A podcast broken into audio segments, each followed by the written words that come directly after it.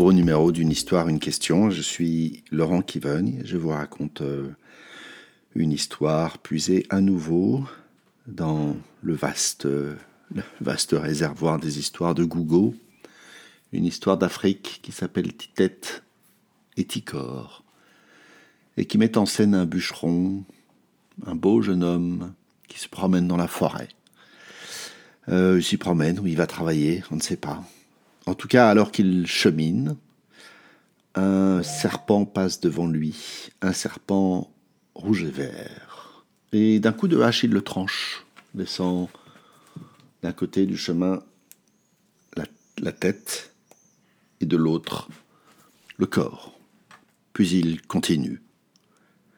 De la tête sort une femme qui court après le bûcheron, lui pose la main sur l'épaule, lui fait les yeux doux. Il la trouve belle, elle le trouve beau.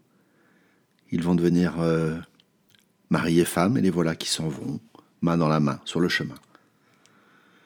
Du corps du serpent, on est un homme, un peu étonné d'être là, et qui s'en va tout seul.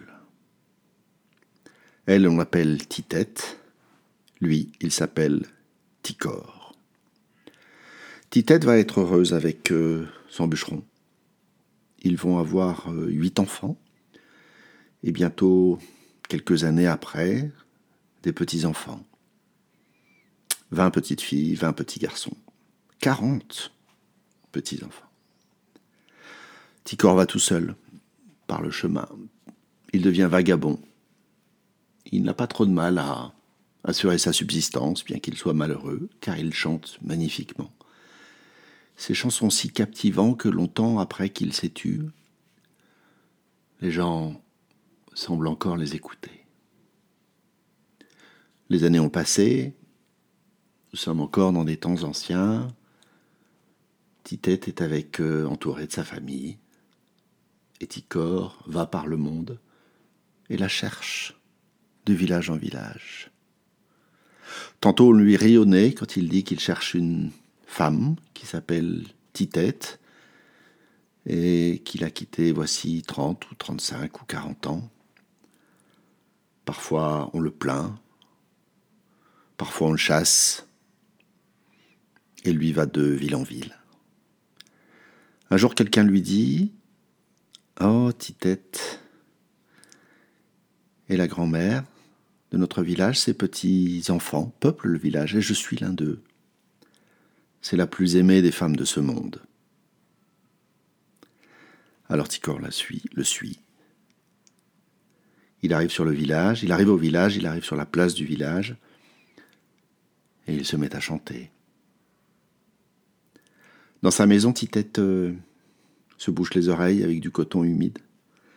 Elle dit aux petits enfants qui sont là autour d'elle Faites du bruit, pleurez bien fort, faites du vacarme. Il chante toute la nuit.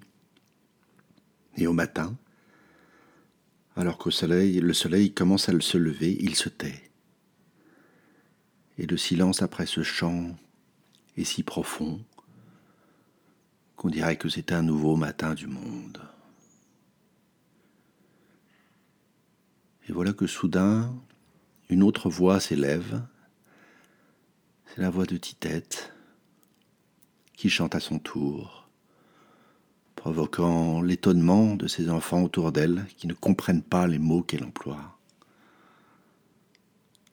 D'où viennent ces mots? lui disent-ils? Elle ne répond pas.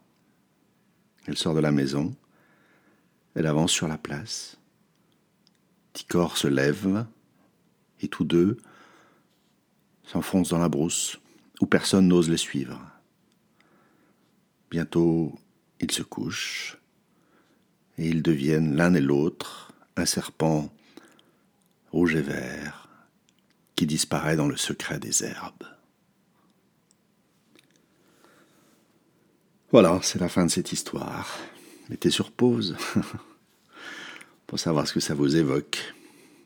Oh, il y a, je trouve qu'il y a quelque chose d'évident, n'est-ce pas? En tout cas, qui a l'air évident et qui sont les parts de soi, quelle part, euh, quelle part disparaît, quelle part de moi disparaît dans l'existence que j'ai choisie, quelle part de moi est mise en avant, à quoi je renonce, et, et quand est-ce que cette part je la retrouverai? Et ce que cette histoire dit, c'est que à la toute fin, alors oui, nous retrouvons l'unité. Mais pour disparaître dans le secret des herbes, je trouve que, je ne sais pas si ça me fait venir une question, je trouve qu'il y a une profondeur un peu presque mélancolique dans cette histoire. Et en fait, ça me fait poser la question de ça, de qu'est-ce qui remue les tréfonds de mon âme? C'est quoi ce serpent rouge et vert?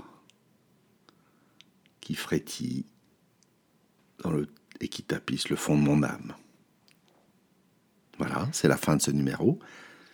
Cliquez, partagez, à bientôt.